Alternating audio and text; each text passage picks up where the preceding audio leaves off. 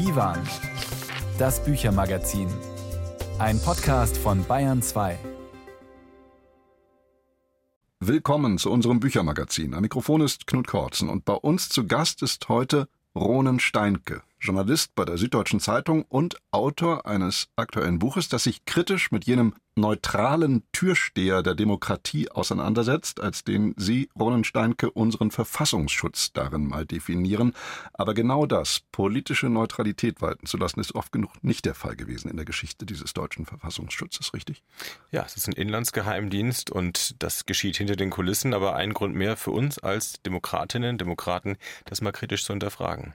Der Verfassungsschutz war in den letzten Jahren immer mal wieder in den Schlagzeilen, aber sein inwendiges Leben kennt man kaum. Wer weiß schon, dass es eine Akademie für Verfassungsschutz gibt zur Ausbildung von Nachwuchskräften? Wer ahnt auch den gigantischen personellen Zuwachs, den der Verfassungsschutz in den vergangenen Jahren erfahren hat?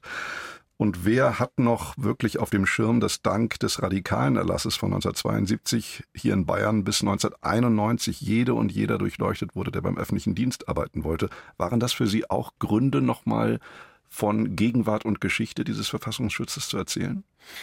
Ich beschäftige mich als Journalist seit sieben, acht Jahren mit dieser Geheimdienstwelt, bin da unterwegs, unterhalte mich da mit Leuten und für mich war es eigentlich wichtig, das mal gründlich zu sortieren. Und ich will nicht nur aus irgendwelchen alten Archivsachen mich bedienen, sondern ich will die Agentin sprechen. Ich will den Verfassungsschutzchef interviewen. Ich will in Akten selber reinschauen. Ich will das aus erster Hand erfahren, mit V-Leuten sprechen, mit Leuten, die als Spitzel sich dem Verfassungsschutz sozusagen gebeugt haben und dem zugearbeitet haben. Und ich glaube, das ist so eine heikle Stelle in unserem demokratischen Ablauf, ja, dass ein Geheimdienst da heimlich eingreifen kann und eigentlich die politische Dynamik in unserem Land hinter den Kulissen verändern kann. Das kann man gar nicht gründlich und irgendwie sachlich genug aufklären.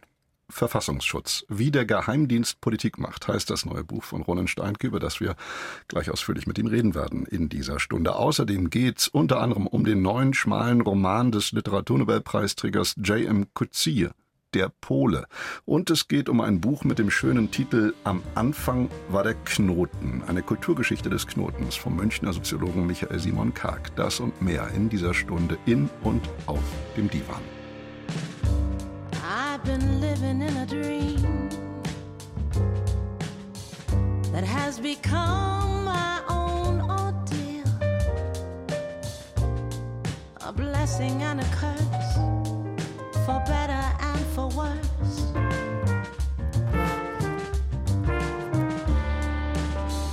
I feel I'm floating in a sea.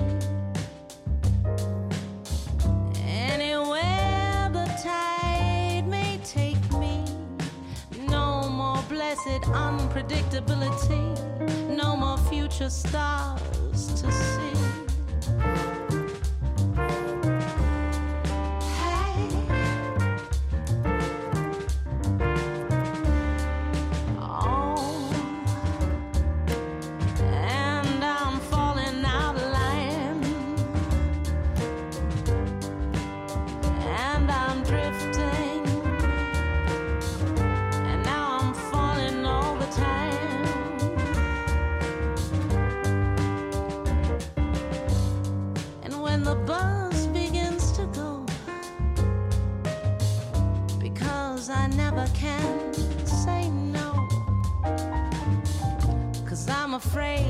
Miss the chance and face the aftermath of no.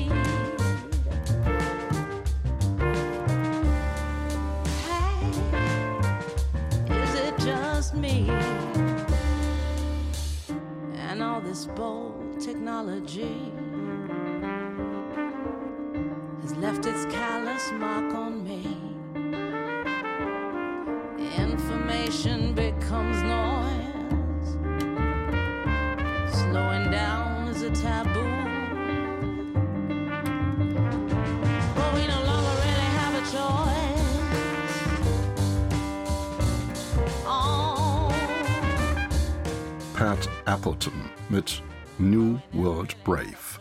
Sie hören Bayern 2. Das Bundesamt für Verfassungsschutz und dessen Landesämter sind zumal in den vergangenen Jahren immer stärker in den Fokus der Berichterstattung geraten. Das lag am rechtslastigen Präsidenten des Bundesamtes für Verfassungsschutz, Hans-Georg Maaßen, der sechs Jahre dessen Geschicke steuerte. Das lag an Ungereimtheiten im Zuge der Ermittlungen zu einzelnen NSU-Morden, etwa dem an Halid Yozgat 2006 in seinem Internetcafé in Kassel. Bei dessen Ermordung war nämlich ein Agent des Verfassungsschutzes anwesend. Erst diese Woche hat der Brandenburger Verfassungsschutz die Jugendorganisation der AfD, die junge Alternative, als gesichert rechtsextremistische Bestrebung eingestuft. Der Journalist und Jurist Ronen Steinke hat soeben ein Buch über den Verfassungsschutz vorgelegt, sicherlich auch Ausfluss seiner jahrelangen Beschäftigung mit diesem Thema. Herr Steinke, Sie nennen den deutschen Verfassungsschutz in Ihrem Buch konsequent einen, Zitat, Politikbeobachtungsgeheimdienst. Was macht ihn zu einem solchen? Ja, der Verfassungsschutz ist nicht wie eine Polizei mit Pistolen am Gürtel oder mit Handschellen. Der Verfassungsschutz hat keine Zellen, in die er Leute hineinschleift. Der Verfassungsschutz hat sozusagen nur die Mittel einer Behörde. Das sind äh, Leute, die tragen keine Uniform, die haben äh, Büros in unseren Städten, und zwar in allen großen deutschen Städten, die von außen völlig unscheinbar sind, wo kein äh, großer Bundesadler draußen dran prangt und wo in der Regel sogar irgendwelche erfundenen Firmennamen dran stehen. Das heißt, dass die Nachbarn links und rechts gar nicht ahnen, dass da in Wahrheit Agenten ein- und ausgehen. Und deren Auftrag ist es nicht, nach Terroristen zu suchen oder nach äh, Straftätern, das macht ja schon die Polizei, sondern das Besondere ist, deren Auftrag ist es zu lauschen und herauszufinden, was in der Gesellschaft politisch so brodelt, wo Leute Proteste planen, wo Leute sich politisch zusammenschließen, auch um ganz legal zu kandidieren für Stadträte, für Landtage, für den Bundestag. Das nenne ich Politikbeobachtungsgeheimdienst.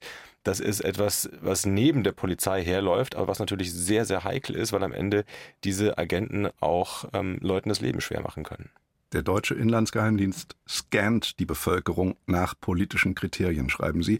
Wieso ist das problematisch, wird jetzt mancher fragen. Ist doch, siehe AfD, gut, wenn einer schaut, ob Parteien zum Beispiel verfassungstreu, also im Sinne der freiheitlich-demokratischen Grundordnung handeln. Das ist äh, die Idee, weswegen dieser Geheimdienst auch gegründet wurde. Also es soll sozusagen wachsam sein, wo sich Antidemokraten zusammentun, um die Demokratie von innen heraus ähm, lahmzulegen. Die deutsche Geschichte zeigt, dass es auch möglich ist, mit legalen Mitteln demokratisch Macht zu erringen, um sie dann ja illegalerweise nicht wieder aus der Hand zu geben. Also das ist eine gute Vorsicht, aber das ist die Theorie. Die Praxis ist, niemand definiert uns, wer Verfassungsfeinde sind. Da gibt es keine klare Checkliste, keine klare Definition, sondern das ist am Ende etwas, was die jeweilige Regierung und dann der jeweilige Verfassungsschutz selbstständig bestimmen kann. Das ist eine große Macht, das ist eine große Deutungshoheit. Und dann entscheidet der Verfassungsschutz in dem einen Bundesland mal zu sagen, Klimaaktivisten sind Antidemokraten, die verfolgen wir jetzt. Im anderen Bundesland heißt es dann Kapitalismuskritiker und ähm, so haben wir am Ende einen Eingriff in eine ja, eigentlich offene demokratische Debatte, die dann dadurch weniger offen ist. So ist man dann zum Beispiel als Klimaaktivist von Ende Gelände oder letzter Generation schnell ein mutmaßlicher Verfassungsfeind, obwohl man nur sein Grundrecht auf Demonstrationsfreiheit ja eigentlich in Anspruch nimmt. Nun könnte man sich mit dem Gedanken zu beruhigen versuchen, aber der Verfassungsschutz, der wird ja sicherlich seinerseits kontrolliert werden. Das ist zwar auch so, aber dieses Kontrollgremium, schreiben Sie, die sogenannte G10-Kommission, ist eine kleine Gruppe von Politpensionären. Schaut die dem Verfassungsschutz nicht so auf die Finger, wie sie sollte? Nee, der Verfassungsschutz ist in erster Linie unter der Kontrolle der jeweiligen Regierung. Und dann kommt lange nichts und dann kommen ein paar Parlamentarier, die mal ein bisschen zugucken dürfen und vielleicht Fragen stellen dürfen, aber alles nur hinter verschlossenen Türen. Und diese Kontrolle durch die Regierung, das ist eine zwiespältige Sache. Einerseits, klar, etwas, was irgendwie politisch heikel ist, muss irgendwie demokratisch angebunden sein. Das ist der Grund, weswegen wir sagen, herkömmlich der Verfassungsschutz muss eingebunden sein in eine Hierarchie. Er muss Weisungen annehmen, die der Innenminister erteilt. Aber auf der anderen Seite die Innenministerien sind ja nicht politisch unabhängig. Das sind ja Parteipolitiker, die dort das Sagen haben. Ich erzähle im Buch die Geschichte, die für mich wirklich das alles auf den Punkt bringt, von Horst Seehofer, dem Bundesinnenminister der CSU, der das vier Jahre lang war und in dessen Zeit die Entscheidung fiel, die AfD zu beobachten. Die AfD, deren Sünden, wenn man das, also in Anführungszeichen, also die, die rassistischen Ausfälle, die, ähm, die Hetze gegen das demokratische System, hat sich also summiert über die Jahre und ist dann äh, eingeflossen in ein großes großes Dossier der schlimmsten Ausfälle, die der Verfassungsschutz angelegt hat. Tausend Seiten und diese tausend Seiten hat der Verfassungsschutz dem Innenminister vorgelegt und gesagt, Herr Seehofer, Ihre Entscheidung. Sollen wir jetzt, wir Geheimdienstler, losziehen und diese Partei bekämpfen? Und Horst Seehofer, der selber zehn Jahre lang CSU-Chef war, der ein Konkurrent dieser Partei war, der ist natürlich nicht frei und unabhängig und wie so ein Schiedsrichter der Demokratie, sondern der ist natürlich auch Interesseninhaber. Der hat äh, das Gutachten sich angesehen und hat dann entdeckt, dass da Sätze drin waren wie, der Islam gehört nicht zu Deutschland. Der Verfassungsschutz war nämlich der Meinung, solche Sätze sind rassistisch und sind ein Problem in der Demokratie. Und Horst Seehofer hat gesagt, nee, also da geht ihr mir zu weit, da kritisiert er ja mich. Das geht ja auch gegen mich als CSU-Politiker mit Sätzen wie, ich äh, würde bis zur letzten Patrone kämpfen gegen die Zuwanderung in die Sozialsysteme. Solche ähm, sozusagen geistige Munition, die dann auch den Rechtsterrorismus befeuert hat in diesen Jahren. Und Horst Seehofer hat dann per Order von oben seinen Inlandsagenten gesagt, nein, ihr beobachtet bitte ja die AfD, aber ihr macht einen Strich da, wo es in Richtung des Rassismus der Mitte, der bürgerlichen Mitte geht. Ein Beobachtungsobjekt des Verfassungsschutzes, Herr Steinke, lese ich in Ihrem Buch, ist bis heute wohl auch die Vereinigung der Verfolgten des Naziregimes, Bund der Antifaschistinnen und Antifaschisten. Dieser Vereinigung gehört zum Beispiel der Augsburger Chirurg Harald Munding an, wie geriet dieser unbescholtene Mann und Arzt und bayerische Landessprecher des VVN und BDA ins Visier des Verfassungsschutzes? Ja, die Gruppe ist von Überlebenden von Konzentrationslagern gegründet worden 1945 und natürlich waren da viele Kommunisten dabei. Ja, wen wundert es? Das ist der Grund, weswegen diese Gruppe in Bayern und auch in vielen anderen Bundesländern jahrzehntelang als Antidemokraten angeprangert und bekämpft wurden. Und das ist bis heute nicht wirklich aufgehört worden damit. Die werden in die Ecke gestellt als letztlich nicht ein legitimer Beitrag zur Demokratie, eine Stimme in einem Konzert, wo es ja durchaus auch Streit geben darf und soll, sondern die werden dargestellt als ein Fremdkörper, als ein Problem, das es zu bekämpfen gilt. Man muss sich vorstellen, das sind heute Leute, die Grenzen niederlegen, die Gedenkveranstaltungen mit Leben erfüllen, sehr hoch betagte Menschen und die werden weiterhin von unserem Sicherheitsapparat so hingestellt. Das zeigt, was für eine große Freiheit eigentlich der Geheimdienst hat, zu definieren, wen er als Antidemokrat hinstellt.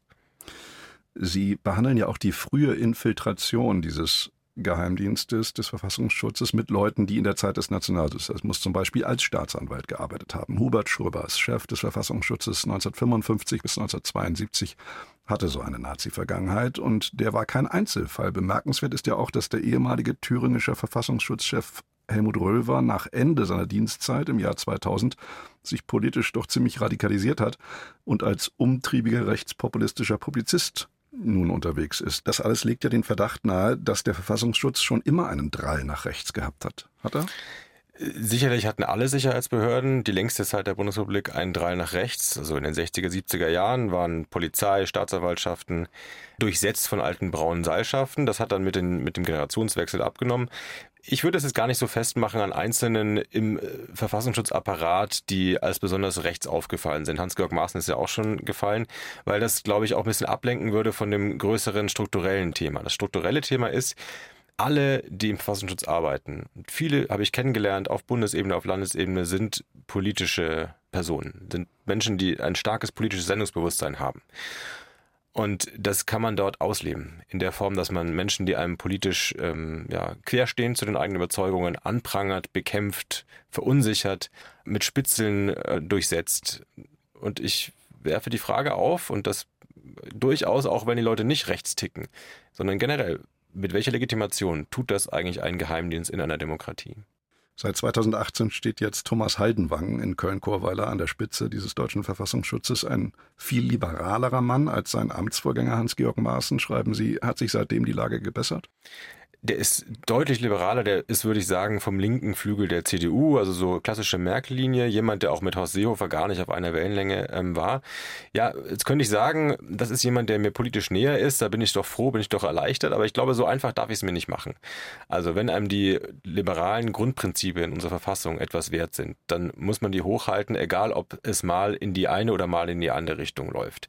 Und wenn ich ein Unbehagen habe bei einem solchen Geheimdienst, der so in die politische Willensbildung der Bevölkerung eingreift, dann ist das nicht deswegen schon besser, wenn zufällig jetzt mal jemand dieses Instrument in den Händen hält, der mir politisch etwas näher ist, sondern ich finde, da muss man dann prinzipientreu drauf gucken.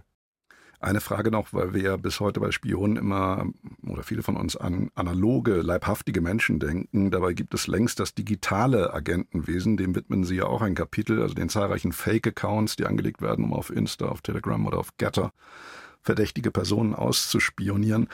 Da gibt es im Münchner Osten eine sogenannte zentrale Stelle für Informationstechnik im Sicherheitsbereich, die digitale Dietriche fertigt. Was muss man sich denn darunter vorstellen? Da geht es um Einbruchswerkzeuge, um in das Smartphone von Menschen reinzukommen. Also der Verfassungsschutz, ähm, aber genauso auch die Polizei wollen ja vielleicht wissen, was man da per Chat geschrieben hat. Und ähm, das ist technisch schwierig. Da braucht man dann Trojaner, Würmer, also irgendwelche Computerviren dafür. Das wird dort äh, teilweise hergestellt, teilweise einfach geprüft oder angekauft. Und da kann man sagen, naja gut, das trifft ja nicht die Falschen, das geht ja gegen Terroristen, aber das geht am Ende gegen uns alle, das muss man sich bewusst machen. Denn diese Computerviren, die der Staat da züchtet oder sich sozusagen vorhält, die leben davon, dass unsere iPhones, unsere Smartphones Sicherheitslücken haben, dass also die Programmierer unserer legalen Produkte Fehler gemacht haben. Das gibt's immer solche Fehler. Und wenn diese Fehler auffallen, dann würde ich als Bürger und als Kunde eigentlich froh sein, wenn der Staat alles daran setzt, diese Lücken zu schließen, damit nicht irgendwelche Cyberkriminellen da eindringen. Stattdessen geschieht was anderes. Stattdessen ist der Staat selber interessiert daran, dass Viren guten Zugang haben und hält diese Lücken offen und verrät uns Bürgern davon nichts. Roland Steinke ist der Autor des äußerst lesenswerten Buches Verfassungsschutz, wie der Geheimdienst Politik macht, erschienen im Berlin Verlag für 24 Euro. Herr Steinke, vielen Dank für das Gespräch und den Besuch im Studio. Sehr gerne.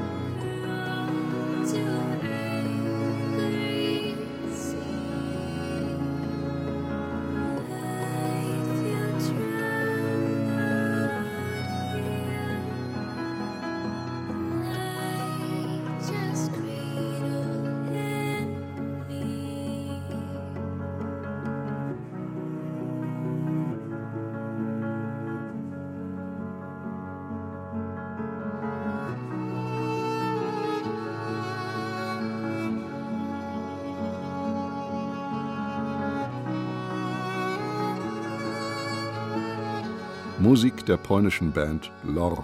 Sie besteht aus vier jungen Frauen aus Krakau.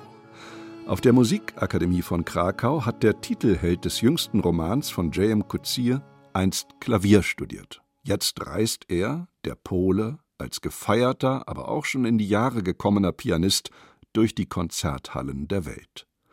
Zu den Besonderheiten dieses Buches gehört, dass es der 83-jährige Literaturnobelpreisträger in diesem Frühjahr zuerst auf Spanisch veröffentlichte. So wie der diese Woche verstorbene Milan Kundera im Jahr 2000 auch mal ein Buch zuerst auf Spanisch veröffentlicht hat. Die Unwissenheit. Im Fall von Coetzee Kurzroman ergibt das durchaus Sinn, denn die Geschichte spielt auf der Iberischen Halbinsel und auf Mallorca. Marie Schöss über J.M. Coetzee in nachgerade mönchischer Strenge verfassten 144-seitigen Roman Der Pole. An einen anderen Ort versetzt zu werden, vor Gefühlsüberschwang außer sich zu geraten, höchstwahrscheinlich eine antiquierte Vorstellung davon, was Musik bei den Hörern bewirkt. Antiquiert und vielleicht auch sentimental. Aber danach sehnt sie sich an diesem speziellen Abend. Und das liefert der Pole nicht. Bevor wir klären, wer sie ist und wer der Pole ist, von welchen Figuren diese Geschichte also erzählt, müssen wir dieses hier vorwegschicken. Sollten auch Sie der antiquierten und womöglich sentimentalen Idee anhängen, dass Kunst einen Gefühlsüberschwang auslösen sollte, dann ist dieses Stück Literatur nichts für Sie. Gefühlsüberschwang ist noch nie J.M. Coetzee Sache gewesen und in diesem Roman noch weniger als sonst. Wer also außer sich geraten will beim Lesen eines Romans, der wird urteilen müssen, Coetzee liefert nicht. Genau wie sein Pole, ein Pianist mit Vorliebe für einen nicht romantisch, sondern leise und asketisch interpretierten Chopin nicht liefert. Und damit zum Plot. Wer ist die Frau, die so gnadenlos über den Polen urteilt? Sie ist groß und anmutig. Nach konventionellen Maßstäben kann sie vielleicht nicht als Schönheit gelten. Doch ihre Erscheinung, dunkles Haar und dunkle Augen, hohes Jochbein, voller Mund, ist beeindruckend. Und ihre Stimme, ein tiefer Alt, hat eine sanfte Anziehungskraft. Soweit so klar, doch die Geschichte um die anmutige Frau von sanfter Anziehungskraft ist eigentlich ziemlich rätselhaft. Beatrice, so heißt sie, ist in ihren Vierzigern. Aus ihren beiden Jungs sind zupackende Männer geworden. Sie sind raus aus dem Haus und haben in ihm ein Elternpaar zurückgelassen, für das Coetzee das Wort zivilisiert benutzt. Man reist zusammen, man lebt zusammen, aber lässt sich im Grunde ungestört den eigenen Dingen nachgehen. Beatrice Ding ist ein Kreis von Leuten, der Konzerte organisiert und jetzt den titelgebenden Polen eingeladen hat. Die Entscheidung, den Polen einzuladen, dessen Name so viele W und Z enthält, dass keiner im Kuratorium auch nur den Versuch macht, ihn auszusprechen, sie nennen ihn einfach den Polen, wird erst nach ernsthafter Prüfung getroffen. Er wurde nicht von ihr, Beatrice, vorgeschlagen, sondern von ihrer Freundin Margarita, dem inspirierenden Geist hinter der Konzertreihe. Der Pole sagt zu, reist an, und es ist an ihr, Beatrice, dem Gast einen angenehmen Aufenthalt in Barcelona zu gestalten. Das Konzert, ein Abendessen, eine Fahrt zu seinem Hotel und der Mann ist verliebt. Sie dagegen scheint ihn eher grotesk als anziehend zu finden. Diese riesigen Pranken, diese hageren Beine. Und doch geht sie auf seine Annäherungsversuche ein, weist ihn ab, stößt ihn zurück in Worten und lässt ihn doch gewähren, trifft ihn wieder, lädt ihn ins Ferienhaus der Familie, ja in ihr Bett ein, aber nur, um dort kalt zu vollziehen, wonach der Mann sich sehnen könnte. Klingt, zugegeben, holzschnittartig, diese Zusammenfassung. Aber Coetzee malt die Geschichte eben nicht liebevoll aus. Die Illusion einer ganzen Welt wird hier nicht geschaffen und auch auf psychologische Begründungen für die Liebe des Pianisten oder für das Verhalten der verheirateten Frau, die sich ja auch lustvoll in eine Affäre stürzen könnte, wenn sie ihren Mann schon mal ein kleines bisschen eifersüchtig machen kann, wartet man vergeblich. Mit Psychologie hält sich dieser Roman nicht auf. Es gibt schließlich größere Rätsel auf der Welt. Nun gibt es zwei Rätsel zu lösen. Warum ihre Gedanken immer wieder zu dem Polen wandern und warum ihr Mann feindselig geworden ist. Das zweite ist leichter zu beantworten.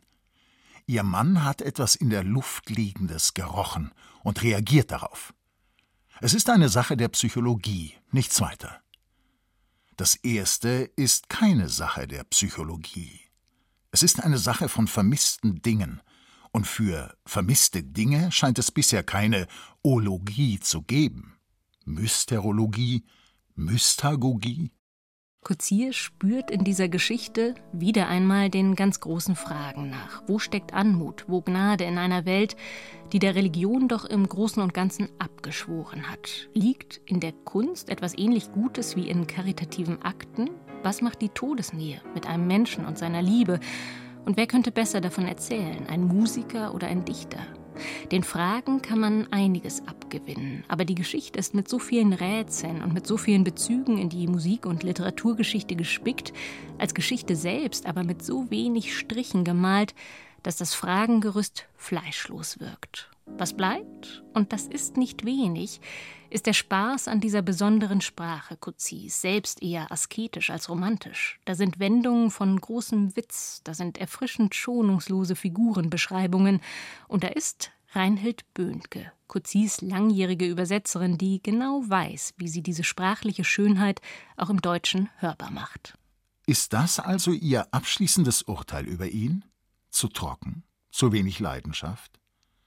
Ist es das, was sie sich bei einem Mann wünscht? Leidenschaft? Wenn Leidenschaft morgen auftauchen würde aus heiterem Himmel und sich offenbaren würde, echte, heiße Leidenschaft, wäre in ihrem Leben Raum dafür? Sie bezweifelt es. Eher etwas für Kuzier Aficionados also. Marie Schöss war das, über Der Pole. Übersetzt von Reinhild Böhnke ist das schmale Buch bei S. Fischer erschienen für 20 Euro. Sie hören Bayern 2, das Büchermagazin Divan. Es muss ja nicht gleich der gordische Knoten sein, jener mythische Knoten aus der griechischen Sagenwelt, dessen Seile so eng verteut sind, dass man ihn nur mehr mit einem Schwert durchschlagen kann. Es gibt auch ganz normale Knoten, wie den Palstick zum Beispiel, den jeder Segler beherrscht. Wann haben Sie zum letzten Mal einen Knoten gemacht? Vermutlich beim Schuhe zu binden, vielleicht beim Nähen oder beim Aufhängen einer Schnur. Knoten gehören zu den einfachsten und den frühesten Kulturtechniken des Menschen. Trotzdem schenken wir ihnen kaum Beachtung. Das ändert der Münchner Soziologe Michael Simon Karg nun mit seinem Buch Am Anfang war der Knoten. Die zentrale Bedeutung des Knotens für die Menschheit. Eine umfassende Kulturgeschichte des Knotens. Julie Metzdorf ist begeistert. Dampfmaschine, Elektrizität, das Rad? Können Sie alles vergessen. Der Knoten war es, der die Menschheit voranbrachte. Geknotete Stricke hielten die Axt am Stiel und die Speerspitze am Stock. Schlingen und Schlaufen halfen Lasten zu tragen und Fallen zu stellen. Mit Knoten verband man Baumstämme zu Flößen und Hütten, spannte Sehnen an Ästen zu Bögen, knüpfte Netze und überhaupt. Die Bezeichnung Steinzeit sollte man abschaffen. Knotenzeit ist viel passender. Das alles wird während der Lektüre von Michael Kargs Buch schnell klar, und doch ist es erst der Anfang. Ausgehend von der Herstellung verdrillter Garne aus Pflanzenfasern vor 50.000 Jahren schreitet der Autor durch die Jahrhunderte und Kulturen, streift dabei die verschiedensten Fachgebiete von Physik und Mathematik über Mythologie und Kunstgeschichte bis zu Sprachforschung und Heraldik und landet schließlich bei der alle physikalische Logik aufhebenden Funktionsweise des Würgeknotens als Gottesbeweis diese Gleichzeitigkeit von Einfachheit einer Leine, was könnte es einfacheres geben als eine Leine, und dann diese Komplexität aus Knoten und gleichzeitig aber auch diese existenzielle Dualität eigentlich. Also Leinen äh, können töten, aber sie können eben auch Leben retten. Erst beim Schreiben seines Buchs über die Kulturgeschichte des Knotens fiel dem Soziologen Karg auf, dass seine Faszination vielleicht etwas mit einem einschneidenden Ereignis in seinem Leben zu tun haben könnte. 2005 hielt man es für eine gute Idee, mit fünf Freunden auf der Isar Boot zu fahren und sind dann aber ziemlich schnell gekentert in der Wasserwalze und ja, hatten da einfach überhaupt keine Möglichkeit rauszukommen aus eigener Kraft. Ja, und irgendwann kamen dann eben die Hubschrauber und da hing dann eben auch das Seil herab. Und ja, das hat uns dann alle unversehrt, Gott sei Dank, wieder rausgezogen. Symbolisch stehen Knoten heute vor allem für Verbundenheit, Vertrauen und Sicherheit. Das passt zur aktuell üblichen praktischen Anwendung von Knoten in Seefahrt, Alpinistik und Bühnentechnik. Im Sport begegnen uns Knoten zum Beispiel an der Seitenbespannung von Tennisschlägern und selbst Chirurgen verschließen Nähte heute genau wie ihre Kollegen vor 2000 Jahren mit einem Kreuzknoten. Das Mittelalter kannte Knoten nicht nur als Hilfsmittel bei Jagd und Handwerk, sondern auch als Informationsträger. Müller zum Beispiel nutzten zum Verschließen der Mehlsäcke unterschiedliche Knoten, die jeweils über den Mahlgrad des Mehls Auskunft gaben. Die Ureinwohner Nordamerikas kannten ein auf Knoten basierendes Kalendersystem, und die Maori nannten Knoten den Ursprung des Wortes. Tatsächlich berichten praktizierende Knoter, dass Knotenknoten sei wie eine Sprache mit einer eigenen Grammatik, bei der sich einzelne Teile immer wieder neu zusammensetzen lassen und aufeinander aufbauen.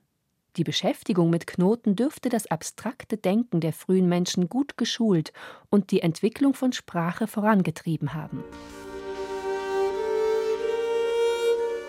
Gleichzeitig blieben Knoten immer rätselhaft. Das spiegelt sich in ihrem symbolischen Gehalt. Knoten stehen für Ewigkeit und Unendlichkeit oder die Welt an sich, also für Dinge, die sich der Mensch nicht recht vorstellen kann. Zu den bekanntesten Anwendungen als Symbol zählt das Zingulum der Franziskanermönche. Die drei Knoten in ihrer Kordel stehen für Armut, Gehorsam und Keuschheit. Gerade im christlich-abendländischen Raum hat der Knoten gerade noch so in der, im Frühmittelalter eine sehr positive symbolische Bedeutung gehabt. Es gibt also die Knotensäulen und äh, natürlich auch in der Buchmalerei spielt eine riesengroße Rolle. Und das hat sich aber dann, also im selben Kulturkreis, eigentlich innerhalb von ein paar Jahrhunderten dann auch gewandelt. Und der Knoten hat eigentlich dann im Spätmittelalter eigentlich eine ziemlich schlechte Symbolik erhalten. Plötzlich waren Knoten ein Problem, mussten gelöst oder durchschlagen werden. Leonardo da Vinci galt der Knoten in der Renaissance dann wieder als Idealobjekt, in dem Schönheit und Nützlichkeit, abstraktes Denken und praktisches Handwerk, Wissenschaft und Dekor zusammenkommen. Am Anfang war der Knoten ist ein erstaunlich umfassendes Buch. Vielleicht gerade weil der Autor eben kein Vertreter eines bestimmten Fachgebiets ist, sondern ein Knotenenthusiast, der in alle Richtungen denkt. Hier war jemand am Werk, der nicht nur alles bisherige Bücherwissen über Knoten zusammengetragen hat, sondern der mit offenen Augen durch die Welt läuft und dabei auch mal über Unsinn stolpert. Kunststoffkordelstopper am Tunnelzug von Jacken oder Rucksäcken zum Beispiel braucht kein Mensch. Ein einfacher Knoten würde es auch tun.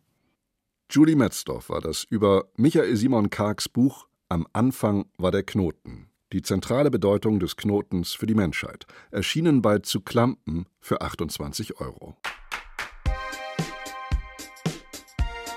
Das ist die türkische Band Altin Gün mit Yüceda Bashinda.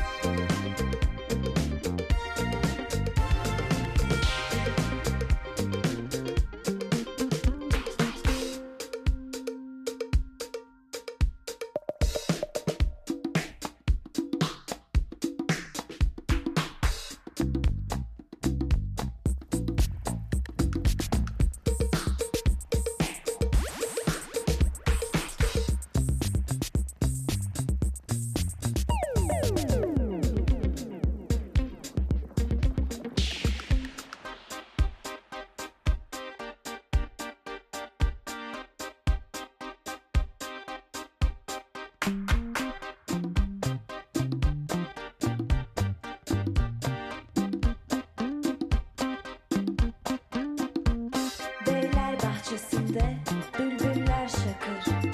Bir tanem gel gel sevdiğim gel gel. Sevdiğim esmerin gözleri çakır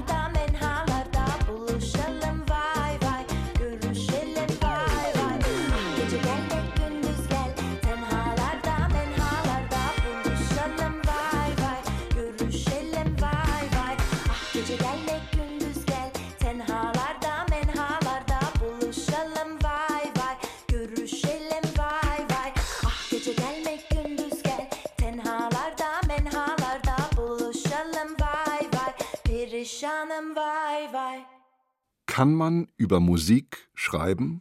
Da gibt es diesen alten Spruch, dessen Urheberschaft ungeklärt ist und der lautet: Über Musik zu schreiben ist wie über Architektur zu tanzen. Ulrich Gutmeier, Redakteur der Berliner Taz, gebürtig aus Dillingen an der Donau, kennt dieses populäre musikjournalistische Bonmot natürlich. Er kann über Musik schreiben, über ihre gesellschaftlichen Implikationen zumal. Wir sind die Türken von morgen. Neue Welle, neues Deutschland heißt sein jüngstes Sachbuch über eine der spannendsten Epochen der Popmusik in Deutschland, die Jahre von Punk und neuer Welle. Tom Kretschmer hat es gelesen. Im August 1978 macht sich eine Gruppe junger Musiker auf den Weg von Düsseldorf nach West-Berlin. Ihr Ziel das SO 36 in Kreuzberg, eine Keimzelle der Berliner Punkbewegung. Ulrich Gutmeier schildert die Reise von Gabi Delgado Lopez, Peter Hein und den Kollegen ihrer Band Mittagspause wie den Aufbruch in eine neue Zeit. Wenig später fasst Gabi die Eindrücke des ersten Westberlin-Ausflugs von Mittagspause in einem kurzen Poem zusammen. Kebabträume in der Mauerstadt, Türkeltür hinter Stacheldraht. Neu ist mir in der DDR. Atatürk, der neue Herr. Deutschland, Deutschland, alles ist vorbei. Wir sind die Türken von morgen. Kebabträume, später veröffentlicht unter dem Titel Militürk von den Fehlfarben. Der Song, von dem sich Ulrich Gutmeier den Titel für sein Buch geliehen hat.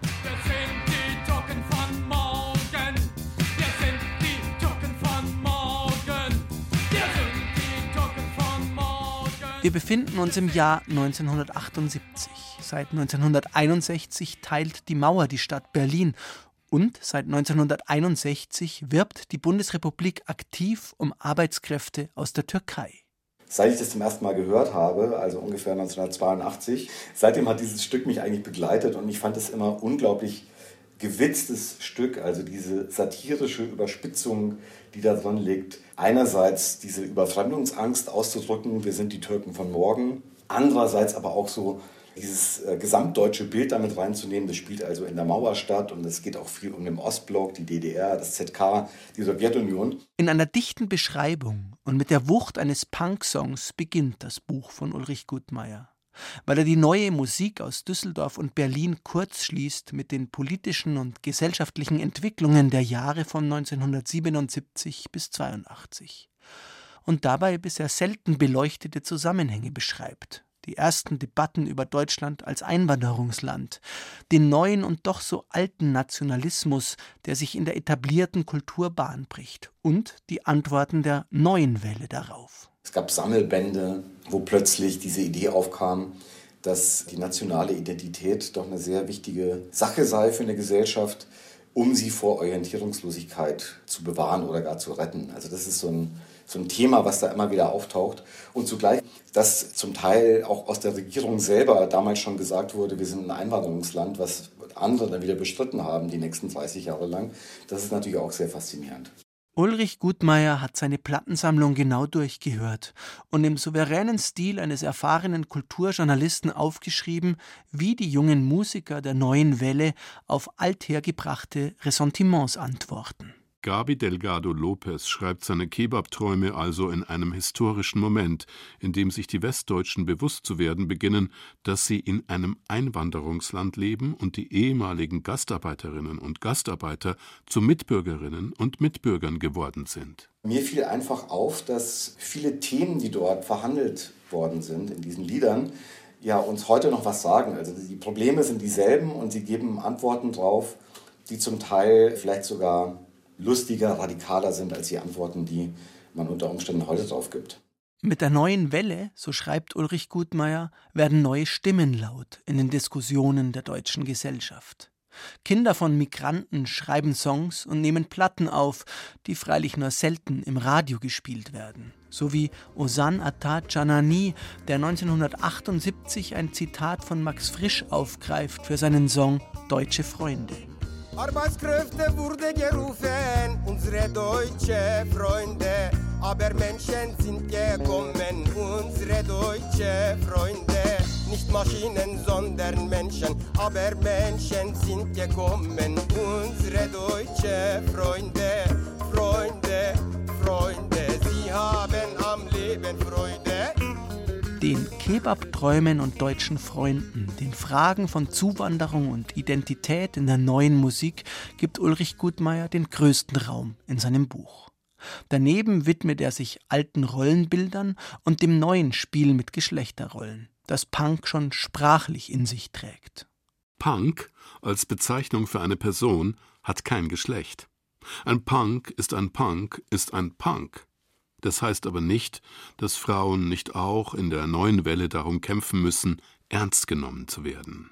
So wie hier schreibt der Autor, wo immer es geht, im Präsens und mit vielen Zitaten aus Songs und Gesprächen. Das war generell mein Prinzip, dass ich versucht habe, mit Quellen aus der Zeit äh, zu arbeiten, die Debatten der Zeit abzubilden. Es geht so ein bisschen um diese Zeit, sich zu vergegenwärtigen im Präsens. Das ist so die Idee eigentlich dahinter. Gerade am Anfang seines Buches gelingt das fantastisch. Analytisch und voller Sympathie zugleich zeichnet Ulrich Gutmeier da ein detailliertes Bild einer neuen Musikbewegung. Nur manchmal überwiegt die Fanperspektive, da verliert sich der Text auf der Suche nach der neuen Welle in den grauen Vororten von tristen Kleinstädten. Da fehlt dann die Prägnanz, die den Punk eigentlich auszeichnet. Doch am Ende ist diese Prägnanz wieder da und mit ihr ein neuer und gewinnbringender Blick auf diese Gesellschaft in der Zeit von Helmut und Helmut. Nicht nur Schmidt und Kohl haben sie entscheidend geprägt, sondern eben auch Delgado Lopez und Osan Atta Canani. Tom Kretschmer war das über Ulrich Gutmeyers Buch Wir sind die Türken von morgen. Neue Welle, neues Deutschland. Erschienen ist es im Tropenverlag für 22 Euro. Sie hören Bayern 2. Vom Elternhaus löst sich so mancher junge Erwachsene heutzutage eher mählich. Zu verführerisch winkt die Bequemlichkeit, noch daheim wohnen bleiben zu können, im Hotel Mama mit Vollpension.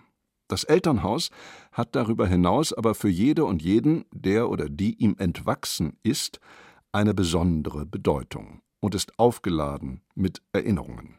Elternhaus nennt die Marburger Autorin Ute Mank ihre Geschichte zweier Schwestern, Sanne und Petra, die sich schon lange entfremdet haben und doch unlösbar miteinander verbunden sind. Für Silke Wolfrum ist Elternhaus das Hörbuch der Woche.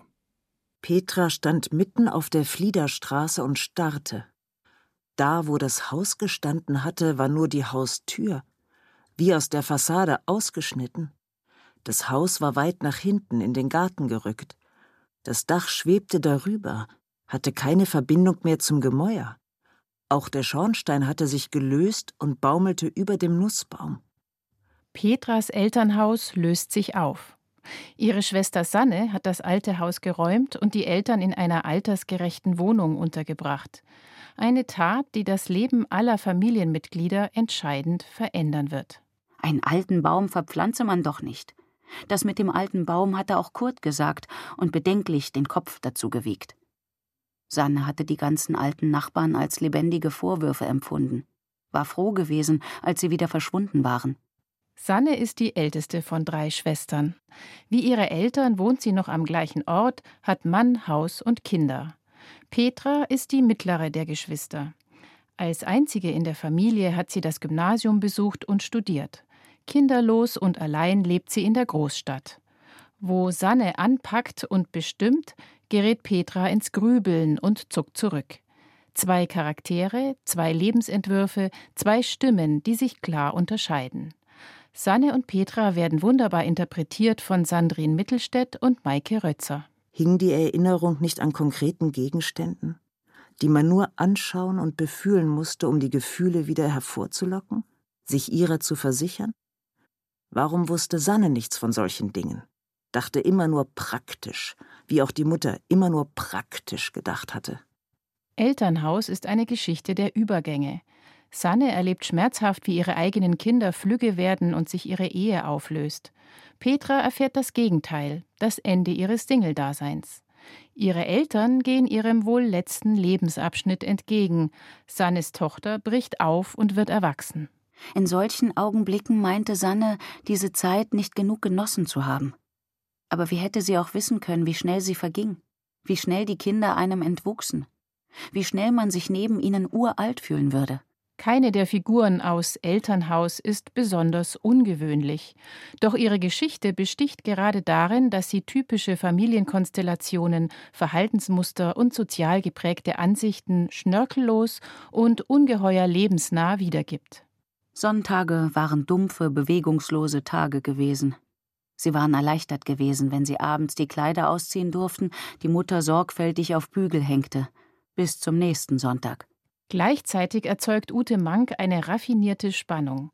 Denn Sanne und Petra sehen sich nicht, sprechen nicht miteinander, wissen nichts voneinander und denken doch unaufhörlich über die jeweils andere Schwester nach, ziehen Vergleiche, stellen Hypothesen auf. Beim Zuhören möchte man die beiden Protagonistinnen am liebsten packen und zusammenbringen, damit sie sich endlich aussprechen. Gut möglich, dass die Autorin ein gewisses Vergnügen dabei empfand, eine Begegnung der beiden immer wieder hinauszuzögern und die Hörer zappeln zu lassen. Zu ihrer eigenen Überraschung fand Petra sich vor Sannes Haus wieder. Dessen Fenster starrten wie blicklose Augen aus der Fassade. Nirgendwo brannte Licht. Petra stellte den Motor ab, blieb aber im Auto sitzen. Elternhaus von Ute Mank ist im Audioverlag erschienen. Ein Hörbuchtipp von Silke Wolfram war das. Und damit sind wir schon fast wieder am Ende unseres Büchermagazins angelangt und am Ende steht auch heute unser literarisches Rätsel. In unserer letzten Ausgabe suchten wir nach Wilhelm Meister. Susanne Bader aus München hat's gewusst. Gratulation, Ihr Wunschbuch geht Ihnen zu. Heute nun suchen wir nach einer literarischen Figur, die Marlon Brando mal gespielt hat. Aber welcher Erzählung entstammt sie? Erraten Sie, wer hier in die Droschke steigt? Servus, ich bin's, die Wally. Du darfst nicht hingehen, Captain. Zum nächsten Gasthaus an der Themse. Ich warte auf die Flut und ein bisschen Wind. Dann fahren wir stromaufwärts weiter. Also auf geht's. Sie schauen aus, als wären sie in den Tropen gewesen. Dreimal dürfen Sie raten, wo. Hm, Afrika? Ein bisschen genauer. Goldküste? Nein, Kapkolonie? nein, Ägypten. auch falsch. Ach. Diese Gebiete sind auf der Landkarte alle rot. Das heißt, sie gehören zu England. Boah, es gibt auch viel Blau. Verflucht viel. Ein bisschen grün, ein paar orangene Flecken und an der Ostküste einen violetten Klecks. Aber ich ging ins Gelbe, genau in die Mitte. Ui. Und da hört man die wildesten Geschichten. Ich sollte an einer Station im Landesinneren nach dem Rechten sehen. Zigarre? Nicht bei der Arbeit, Dankeschön. Diesen Fluss hochzufahren. War eine Reise zu den frühesten Tagen der Erde. Aber sicher total gefährlich. Faszinierend, tödlich, wie eine Schlange. Der Dampfer keuchte den Rand eines Wahnsinns entlang. Endloser Dschungel, oder? Das Wort Elfenbein hing in der Luft, wurde geflüstert, geseufzt. Ja, damit lässt sich leider viel Geld verdienen. Die Eroberung der Erde, die meistens darauf hinausläuft, dass man sie denen wegnimmt, die eine andere Hautfarbe etwas flachere Nasen als wir haben, ist keine hübsche Sache. Na, Riesensauerei ist es, meiner Meinung nach. Raub unter Anwendung von Gewalt. Mord in großem Stil. Ich frag mich, was für Leute sowas machen.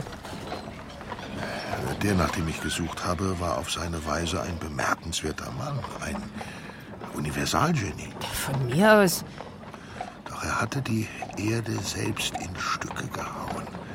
Ich sah düsteren Stolz, erbarmungslose Gewalt, feigen Schrecken auf diesem Gesicht. Hm, Klingt richtig grauslig. Ein Leuchtfeuer auf der Straße zum Besseren sollte er auf seinem Außenposten entzünden. Die Hölle auf Erden ist daraus geworden. Hm. Und was haben sie mit dem Mann gemacht? Ihn auf dem Schiff mitgenommen. Die Bevölkerung hätte ihn sonst massakriert. Oder zum Gott erhoben. Oh, brrr. Da wär wir. Macht einen Schilling bitte. Hier, Danke. auf der Rückfahrt, wartete er dann auf den Tod. Puh, mich wird da unten ja eh gleich das Fieber erwischen. Eine undurchdringliche Finsternis umgab ihn. Mhm. Wollen Sie wissen, was seine letzten Worte waren? Ja, Das Grauen. Das Grauen. Erraten, nach wem gesucht ist? Ihre Antwort schicken Sie bitte per Postkarte an den Bayerischen Rundfunk, Redaktion Kultur aktuell, Divan 81011 München oder an divan.bayern2.de. Vergessen Sie bitte nicht, uns Ihr Wunschbuch aus dieser Sendung zu nennen. Im Namen des Teams Dank fürs Zuhören, Knut Kortzen.